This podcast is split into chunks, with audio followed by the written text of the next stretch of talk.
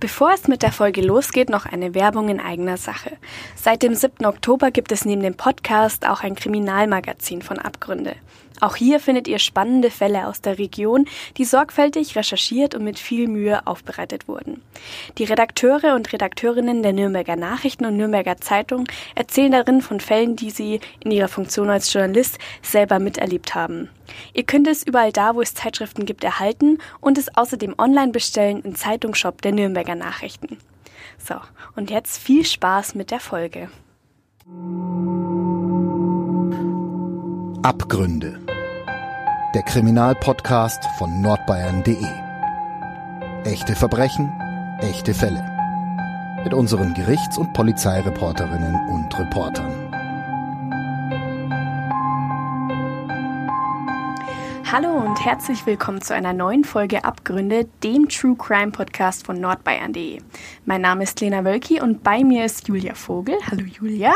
Hi Lena. Bevor wir mit unserem heutigen Fall starten, gibt es noch eine kurze Info an alle Serienjunkies. Diese Folge wird euch nämlich präsentiert von Crime and Investigation Play, dem Streaming-Angebot für 100% True Crime auf Amazon Prime Video Channels und Apple TV. Crime and Investigation Play bietet euch rund um die Uhr ein riesiges Angebot der besten True Crime Serien und Dokus. Jetzt könnt ihr das kostenlos testen auf Amazon Prime Video Channels oder auch auf Apple TV. So, heute, liebe Julia, sprechen wir über einen Fall, der, würde ich sagen, ein wenig anders ist als die anderen, die wir bisher in unserer Podcast-Reihe behandelt haben. Ja, ja, Lena, das stimmt. Wir reden heute zwar über einen Mordfall, aber eben über einen, der am Ende doch keiner war. Also zumindest ist es sehr wahrscheinlich, dass es kein Mordfall war. Das sagt nämlich die Nürnberger Schwurgerichtskammer zu dem Fall. Der Angeklagte, also der Mann, den so viele damals für einen Mörder gehalten haben und der auch ein knappes Jahr in Untersuchungshaft gesessen ist und sich vor Gericht verantworten hat müssen, der wurde am Ende nämlich freigesprochen. Du wolltest trotzdem unbedingt im Podcast darüber sprechen. Warum? Naja, weißt du, ich, ich sehe es ja immer so ein Stück weit bei mir selbst. Natürlich weiß ich, dass für Angeklagte immer die Unschuldsvermutung gilt und dass ein Dieb oder ein Mörder oder ein Räuber eben erst tatsächlich einer ist und so genannt werden darf, wenn er eben auch rechtskräftig verurteilt worden ist. Aber trotzdem habe ich oft das Gefühl, im Gericht, oh mein Gott, der, der da sitzt, der muss es doch gewesen sein. Garantiert, ich bin mir sicher, der war's, der Typ auf der Anklagebank. Ähm, und ich glaube, unseren Zuhörern geht's oft ganz, ganz ähnlich.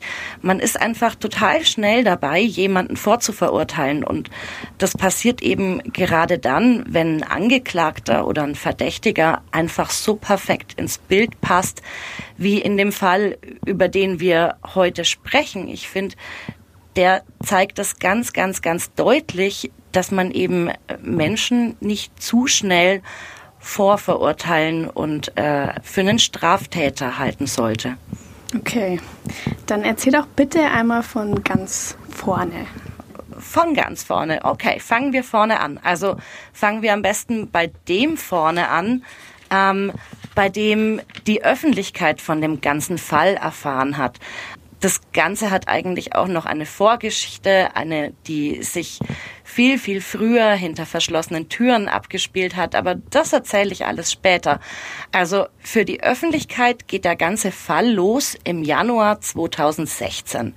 Das, was ich jetzt erzähle, das spielt am 17. Januar spätabends in einem alten Mehrfamilienhaus an der Fenitzer Straße. Das ist im Nürnberger Stadtteil Rennweg oder Schoppershof, also ganz in der Nähe vom Stadtpark. Ähm, und an dem Abend bricht in einer Wohnung im Erdgeschoss ein Feuer aus. Drei junge Männer waren ganz in der Nähe unterwegs. Die haben sich damals am Fenitzer Platz getroffen. Die bemerken das Feuer und die alarmieren die Feuerwehr. Die rennen zum Haus. Die klingeln überall, klingeln die Bewohner raus, wollen sie retten. Die Szenerie war ganz, ganz dramatisch. In der Erdgeschosswohnung, das haben die jungen Männer später erzählt, haben sie die Flammen hinter den Fenstern gesehen. Das ganze Haus war verqualmt und Ja, ein Bewohner war so verzweifelt, der wollte sich sogar mit einem Sprung aus dem zweiten Stock auf die Straße retten. Und in der Szenerie kommt als einer der ersten, die aus dem Brandhaus flüchten, Horst P. rausgerannt. Horst P., ein Mann, ist damals 54 Jahre alt, ist auch unser späterer Angeklagter, eigentlich heißt er ganz anders, aber wir müssen ihn natürlich schützen und äh, wollen seine Identität hier im Podcast natürlich nicht preisgeben. Deswegen nennen wir ihn jetzt einfach Horst P. Der, der Mann Horst P., der fällt an dem Abend aber auch gleich auf. Schau mal, ich habe dir ein Bild mitgebracht, da sieht man ihn ganz gut ähm, vor dem Haus. Die Feuerwehr ist zu sehen, mhm. die Retter sind zu sehen. Es ist alles ein bisschen, ich finde, es wirkt fast tumultartig. Ja, genau. Da ist auch noch ein Feuerwehrmann mit einer Taschenlampe, der wild umherleuchtet. Also so sieht es zumindest aus. Er ist also dann nur in Badeschlappen und Unterhose aus dem Haus gestürmt. Ja, man, man sieht auf dem Bild auch unseren Horst P., der war ziemlich betrunken an dem Abend und steht da äh, mit einer Decke drüber, nur leicht bekleidet. Er stand auch unter Schock, als er da draußen vor dem Haus stand und er hat gleich allen erzählt, dass er die Frau noch retten wollte und mit einer Decke die Flammen noch ersticken wollte. Das sagt er so. Und zur Polizei sagt er, ich hätte nicht gedacht, dass die Dollen das wirklich macht. Mit Dollen meint er seine Lebensgefährtin, Renate H. Und die Feuerwehr, die findet dann tatsächlich auch eine Leiche. Ja, auf dem Sofa im Erdgeschoss liegt eine völlig verkohlte Frauenleiche. Das ist Renate H., die, die heißt natürlich in echt eigentlich auch ganz anders, aber wie bei Horst P. bekommt sie im Podcast eben einen anderen Namen von uns verpasst. Und naja, an dem Abend, da merken die Ermittler schnell, dass das Feuer in dem Haus sich wohl von ihr aus, von der, von der Frau aus ausgebreitet haben muss. Und dann wird ihnen noch klar, dass wohl Brandbeschleuniger im Spiel war. Und jetzt liegt natürlich der Verdacht nahe, also ein ganz normales Feuer war das wohl nicht. Und irgendwas geht vielleicht nicht so ganz mit rechten Dingen zu. Und vielleicht ist Horst P., der Mann, der da gerade in Badelatschen und Unterhosen vorm Haus steht, vielleicht ist er ja ein Mörder und für den Tod von der Frau verantwortlich. Liegt es daran, weil er so lieblos über sie spricht und Deuen sagt? Naja, jein. Also zumindest nicht nur. Ähm, natürlich, Dollen ist alles andere als liebevoll, aber da kommt dann noch die Vorgeschichte der beiden ins Spiel und die macht Horst P. natürlich richtig verdächtig. Ganz kurz nur, weil ich das tatsächlich auch nicht weiß. Was ist denn eigentlich eine Dollen? Ja, das ist jetzt die fränkisch-hochdeutsch-Übersetzung für äh, Hörer außerhalb der Stadt und außerhalb des Umkreises von 50 Kilometern. Dollen ist äh, ein schönes fränkisches Wort. Na, eigentlich nicht schön. Man benutzt es äh, als Schimpfwort. Also es gibt die Beschimpfung Blade Dollen. Das heißt sowas wie dumme Nuss auf Hochdeutsch. Also nicht sehr freundlich. Erzähl mal, was war das für eine Beziehung zwischen den beiden? Das Ganze, was sich da zwischen Horst P. und Renate H. entwickelt hat, war zu Beginn eigentlich nichts anderes als eine WG.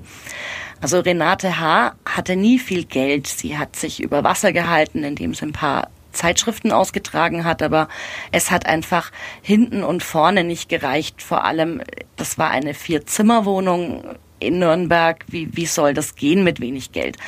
Und da hat sie Horst P. bei sich aufgenommen, zunächst als Untermieter. Der Mann hat damals dringend irgendeine Bleibe gesucht. Und dann hat sich zwischen den beiden doch eine Beziehung entwickelt. Ähm, sehr romantisch und unproblematisch und harmonisch war die aber eigentlich von Anfang an nicht. Welche Probleme gab es denn zwischen den beiden? Die beiden haben unglaublich gern ein über den Durst getrunken, hatten ziemliches Alkoholproblem beide. Und da wurde dann gestritten, gern auch mal lauter. Das haben die Nachbarn später auch erzählt vor Gericht. Mm, aber diese Streitereien zwischen den beiden, die haben nicht nur die Nachbarn mitbekommen. Auch die Behörden wussten schon, schon lange vor dem Brand, dass das alles andere als harmonisch und romantisch war. Also ein paar Wochen vor, der, vor dem Abend im Januar, da gab es schon mal einen Prozess. Da war Horst P. angeklagt, weil er Renate H. geschlagen haben soll und hat auch eine Gefängnisstrafe dafür kassiert. Fünf Monate waren das damals. Das Urteil war noch nicht rechtskräftig und er hat die Strafe auch nicht angetreten, aber selbst wenn es rechtskräftig gewesen wäre, ist es relativ normal, dass man, wenn man ein paar Monate Gefängnis aufgebrummt bekommt, nicht sofort vom Gerichtssaal aus nach dem Urteil in die Zelle wandert, sondern erst später zur Haft antreten muss. Aber auch das war nicht der erste Vorfall zwischen den beiden, von dem die Behörden wussten, weil schon davor hat Renate H. den Horst P. wegen Vergewaltigung angezeigt. Das Verfahren ist damals eingestellt worden, aber die Behörden wussten durch diese zwei Fälle natürlich ganz genau, dass diese Beziehung vielleicht nicht so besonders glücklich war. Moment mal, so kurze Freiheitsstrafen werden doch eigentlich zur Bewährung ausgesetzt. Ja, eigentlich, wenn du keine Vorstrafen hast. Das sieht bei unserem Horst P. aber ein bisschen anders aus. Der hat 36 Voreintragungen in seinem äh, Bundeszentralregisterauszug und da war so ziemlich alles dabei, vom Schwarzfahren, diverse Diebstähle, betrunken Autofahren und da sagt das Gericht dann nicht mehr, dass du dich in Freiheit bewähren darfst, sondern dann wirst du eben direkt ins Gefängnis geschickt. Boah, 36 Vorstrafen. Das ist echt eine ganze Menge. Ist er vorher denn auch schon als Gewalttäter aufgetreten? Und das fand ich so erstaunlich, weil 36 Vorstrafen einmal quer durchs StGB, das ist eine Leistung, aber Gewaltstraftaten standen da nicht drin. Ähm, für die Ermittler und die Anklagebehörde war das natürlich trotz allem Aufhänger, ähm, ins Vorstrafenregister zu schauen und zu sehen, Mensch, also der, hm. Und daraus kann man dann natürlich auch eine stimmige Anklage zimmern, gerade mit der Vorgeschichte der beiden. Da passt halt auch einfach alles so wunderbar zusammen. Also dieser lieblose Ton, die Sauferei, dieses übervolle Register. Naja, und für unseren Horst P. klicken dann eben auch schon kurz nach dem Brand die Handschellen. Hm. Von welchem Szenario ging denn die Staatsanwaltschaft aus? Die Staatsanwaltschaft hat ermittelt und war sich dann am Ende relativ sicher, dass es an dem Abend zwischen Renate H. und Horst P. Streit gegeben haben muss, einmal wieder. Und dabei soll er sie verletzt haben. Jetzt nicht nur eine Ohrfeige oder nur ein bisschen, sondern so, dass sie stark geblutet hat oder nicht mehr ganz bei Bewusstsein war und ähm, das soll er erkannt haben, meint die Staatsanwaltschaft, und er soll sich gedacht haben, oh Gott, da läuft ja schon ein Verfahren gegen mich, weil ich sie verletzt habe und jetzt muss ich irgendwie schauen, dass niemand merkt, dass ich sie schon wieder verletzt habe. Und dann, also so hat's die Staatsanwaltschaft damals gesagt, dann hat er eben einen Kanister Benzin geholt, Renate H. mit Benzin übergossen und dann in Brand gesteckt. Also ganz ehrlich, für mich klingt es schon irgendwie auch schlüssig, muss ich sagen. Ja, für mich klang es auch total schlüssig und dann passt unser Horst Peer auch noch so wunderbar ins Bild. Also bis unters Dach vorbestraft. Er war auch schon mehrfach eingesessen, ähm, trinkt, war schon einmal zumindest gegenüber Renate H. brutal, auch wenn es im Vorstrafenregister nicht drinsteht eigentlich muss das doch der, der perfekte Kandidat sein, um einen Mord zu begehen. Ähm, die Staatsanwaltschaft ging damals übrigens auch von Mord aus und nicht von Totschlag. Ähm, das macht sie daran fest, dass er ja laut der Theorie der Staatsanwaltschaft mit dem, mit der Tat an sich die neuerliche Gewalt gegen Renate H. vertuschen wollte und sieht das als Mordmerkmal. Also du hast damals auch schon geglaubt, dass er das war. Ehrlich? Ja. Es hat einfach zu perfekt gepasst. Und, und genau deswegen wollte ich mit dir ja heute auch über den Fall sprechen, weil es eben nicht immer alles so klar ist am Ende, wie man vielleicht im ersten Moment meint. Hm. Und äh, der Horst P., der sitzt jetzt dann erstmal in Untersuchungshaft. Ja, das sitzt er fast ein ganzes Jahr lang. So lang dauert es üblicherweise, bis ein Mordprozess dann tatsächlich auch startet vor der ähm, Schwurgerichtskammer. Und der Prozess, der geht im November los. Also es waren dann, wir rechnen zurück, zehn Monate, bis der Prozess gegen ihn überhaupt angefangen hat. Ähm, die Staatsanwaltschaft wirft ihm in dem Verfahren nicht nur den Mord an seiner Lebensgefährtin vor, sie legt ihm auch noch Körperverletzungen zur Last, weil einige Bewohner in dem Mehrfamilienhaus, die haben an dem Abend auch noch eine Rauchgasvergiftung erlitten. Und theoretisch, wenn du ein Feuer in einem Mehrfamilienhaus legst, weil du eine Person töten willst, dann gefährdest du ja auch noch eine ganze Menge anderer Menschen. Und was sagt Horst P. selber zu den Vorwürfen?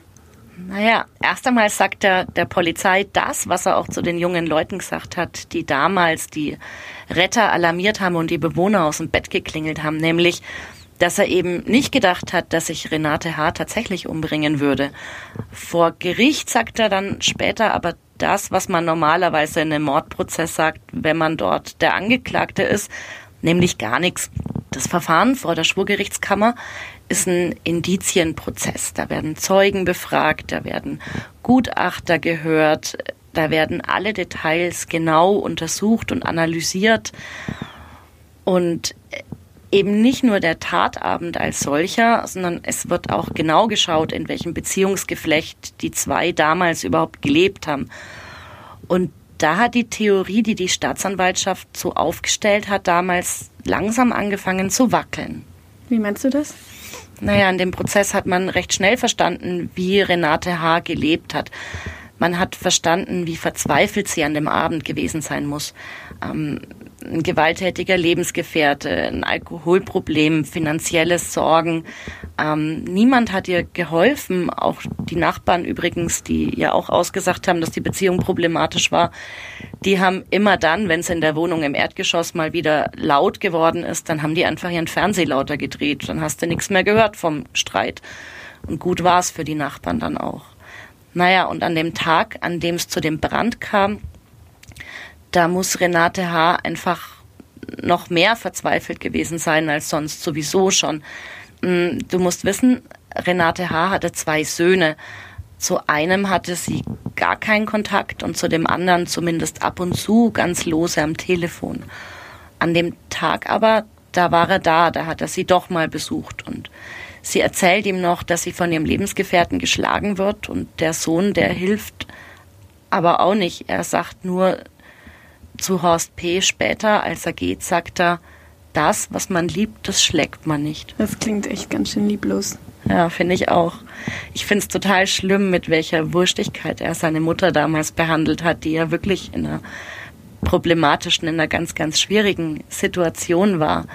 Ich hätte ehrlich gesagt auch erwartet, dass der Sohn in dem Prozess vielleicht als Nebenkläger auftritt das hat man ganz, ganz oft, wenn ein Mensch getötet wird, dass die Angehörigen auch in der Form am Prozess teilnehmen wollen. Aber da war gar nichts. Der wurde in dem ganzen Verfahren als Zeuge gehört und fertig. Das hat ihm gereicht. Aber dieses Gesamtbild von Renate Haas Leben bringt jetzt eine neue Theorie ins Spiel, oder? Ganz genau. Was wäre, wenn Horst P. Renate H. vielleicht gar nicht verletzt und angezündet hätte? Was wäre, wenn sie vielleicht einfach nicht mehr leben hat wollen und den Freitod gewählt hat. Die Theorie hat ja auch der Verteidiger von Horst P. vertreten. Ja, verteidigt wurde Horst P. damals von Tobias Schmidt. Der war bis vor kurzem noch Strafverteidiger, jetzt ist es nicht mehr. Jetzt leitet er das Bürgermeisteramt der Stadt Nürnberg. Aber er hat trotzdem noch mal mit mir drüber gesprochen, was denn für ihn so der Moment war, an dem er gemerkt hat, dass für seinen Mandanten vielleicht doch ein Freispruch drin sein könnte. Also das Verfahren ist ja sehr aufwendig geführt worden. Wir hatten ja mehrere Verhandlungstage. Das ist natürlich nichts Unübliches in einem Verfahren, in dem eine Mordanklage im Raum steht. Aber für mich war vor allem auch die Darstellung des Brandsachverständigen, also der objektiven Spurenlage und die intensive Befragung dann des Sachverständigen schon ein Knackpunkt in dem Verfahren, eine, ja, eine, eine Kreuzung, bei der tatsächlich ähm, ich fand, und das macht ja auch unser finde ich, unseren Strafprozess in Deutschland aus und ist auch ein sehr gutes Beispiel, wie wichtig es ist, in der öffentlichen Hauptverhandlung auch Zeugen und Sachverständige intensiv befragen zu können. Da war bei dem Sachverständigenvortrag und der intensiven Diskussion und Befragung des Sachverständigen, der sehr deutlich gemacht hat, dass es ganz unterschiedliche Abläufe und Geschehnisverläufe geben konnte. Da war für mich schon ein Punkt, an dem ich ähm, mir überlegt habe, ja, das ist sicherlich ein Ansatzpunkt für die Verteidigung und muss für mich ein Ansatzpunkt sein, da ganz intensiv drauf einzugehen. Die Staatsanwaltschaft hat aber bis zum Schluss an ihrer Theorie festgehalten. Ja, und nach sechs Prozesstagen tatsächlich eine Verurteilung wegen Mordes gefordert. Die Konsequenz, klar, lebenslange Haft, was anderes gibt's nicht für einen Mord. Hast du geglaubt, dass er verurteilt wird? Also ich hätte es zumindest plausibel gefunden, aber dann hat Tobias Schmidt eben auch noch plädiert. Und einen Freispruch gefordert. Ja, er hat argumentiert, dass dem Beweisen nach eben überhaupt nicht sicher zu klären ist, was an dem Abend in der Wohnung tatsächlich geschehen ist. Ähm, das Gericht äh, ist der Argumentation am Ende auch gefolgt. Die Beweise für eine Verurteilung wegen Mordes waren schlichtweg nicht ausreichend. So hat es die Vorsitzende Richterin damals erklärt auch wenn Horst P. immer wieder gedroht hat, dass er Renate H. umbringt. Er hatte, so hat es damals das Gericht gesehen, er hatte ja eigentlich gar kein richtiges Motiv, die Frau tatsächlich umzubringen, weil eigentlich, wenn er nur gewalttätig genug war, hat er in der Vergangenheit immer bekommen, was er wollte. Warum hätte er die Gewalt jetzt vertuschen sollen?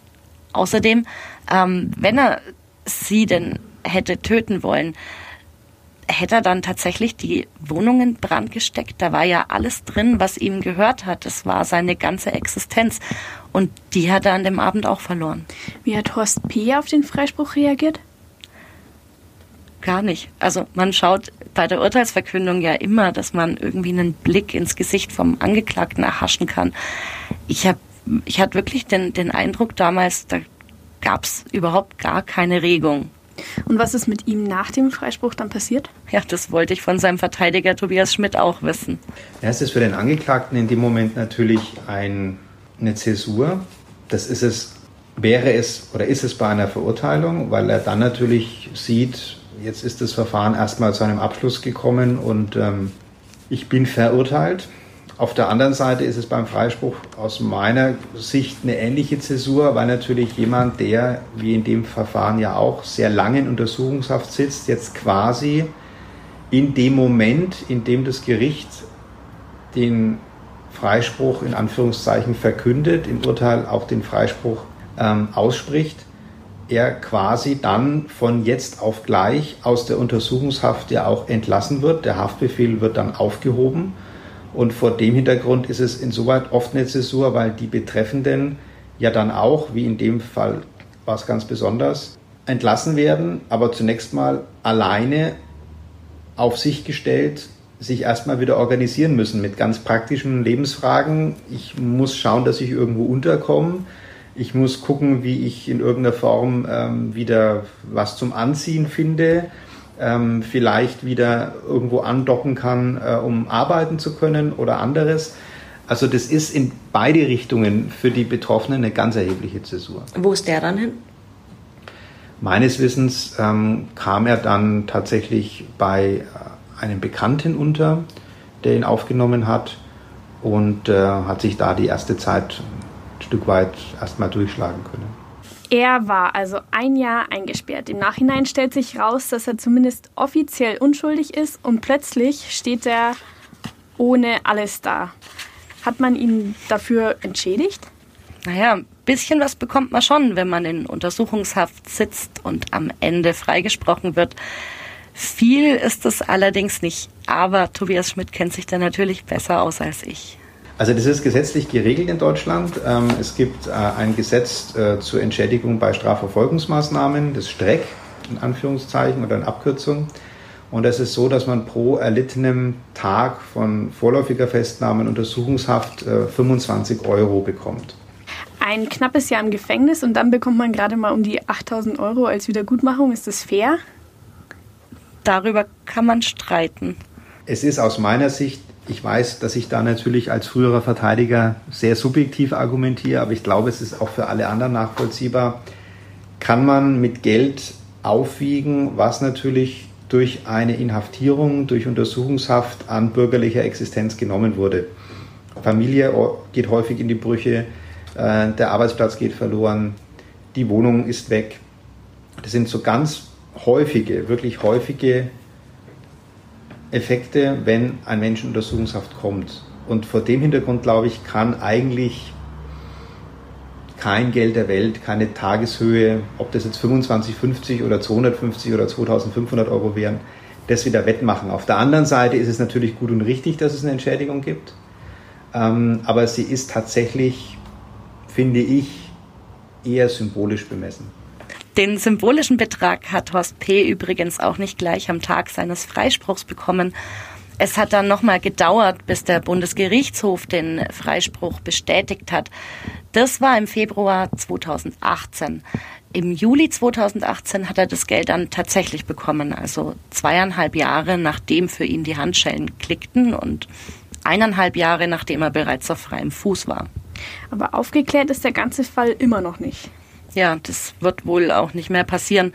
Ähm, man wird nie herausfinden, was an dem Abend des 17. Januar 2016 in der Wohnung an der Fenitzer Straße tatsächlich passiert ist. Und selbst wenn doch, sollte sich herausstellen, dass die Ermittler mit ihrer Theorie tatsächlich recht hatten und Horst P. Renate H. wirklich umgebracht hat, dann könnte man ihm wohl kaum erneut den Prozess machen. Also geht eigentlich nur der ganz, ganz engen Voraussetzungen. Da gibt es eine Vorschrift in der StPO, das ist der 362, die Wiederaufnahme zu Ungunsten, ja, ähm, zu Ungunsten des Angeklagten. Zum Beispiel, wenn jetzt eine Urkunde, die zugunsten des äh, Angeklagten vorgebracht wurde, unecht ist oder verfälscht war. Oder wenn äh, jemand zugunsten des Angeklagten ausgesagt hat und es stellt sich raus sozusagen, er hat vorsätzlich oder fahrlässig dabei gelogen. Oder wenn zum Beispiel beim Urteil ein Richter oder ein Schöffe mitgewirkt hat, der bei dieser Fassung des Urteils eine äh, Amtspflicht äh, verletzt hat. Oder, und das ist ähm, vielleicht der wichtigste Punkt, wie so schön heißt im Gesetz, äh, wenn von dem Freigesprochenen vor Gericht oder außergerichtlich ein glaubwürdiges Geständnis der Straftat abgelegt wird. Und dann ist natürlich immer die große Frage, was ist denn ein glaubwürdiges Geständnis? Also in der, in der, Kneipe, in der Bar. Betrunken in der Kneipe zu sagen, übrigens, ich war's, wird wohl nicht reichen. Okay, Hand aufs Herz, was glaubst du, hat das damals getan? Ich, ich glaube ja, dass er tatsächlich eine Schuld am Tod von der Frau trägt. Und zwar ganz unabhängig davon, ob er das nun gemacht hat oder ob er sie mit in den Suizid getrieben hat.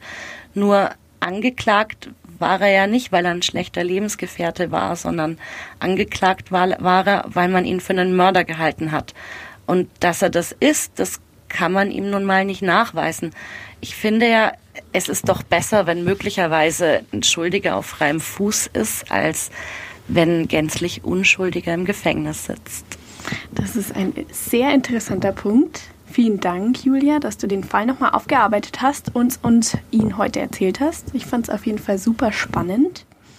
Und äh, noch etwas für euch, bevor wir hier Schluss machen. Auf unserer Instagram-Seite abgründe.crime gibt es übrigens noch weitere Informationen zu den Fällen. Da findet ihr beispielsweise Bilder, Zitate und sogar auch Crime-Empfehlungen von uns. Also abonniert uns dort gerne und natürlich auch unseren Podcast. So, vielen Dank fürs Zuhören und bis zur nächsten Folge. Mehr bei uns im Netz auf nordbayern.de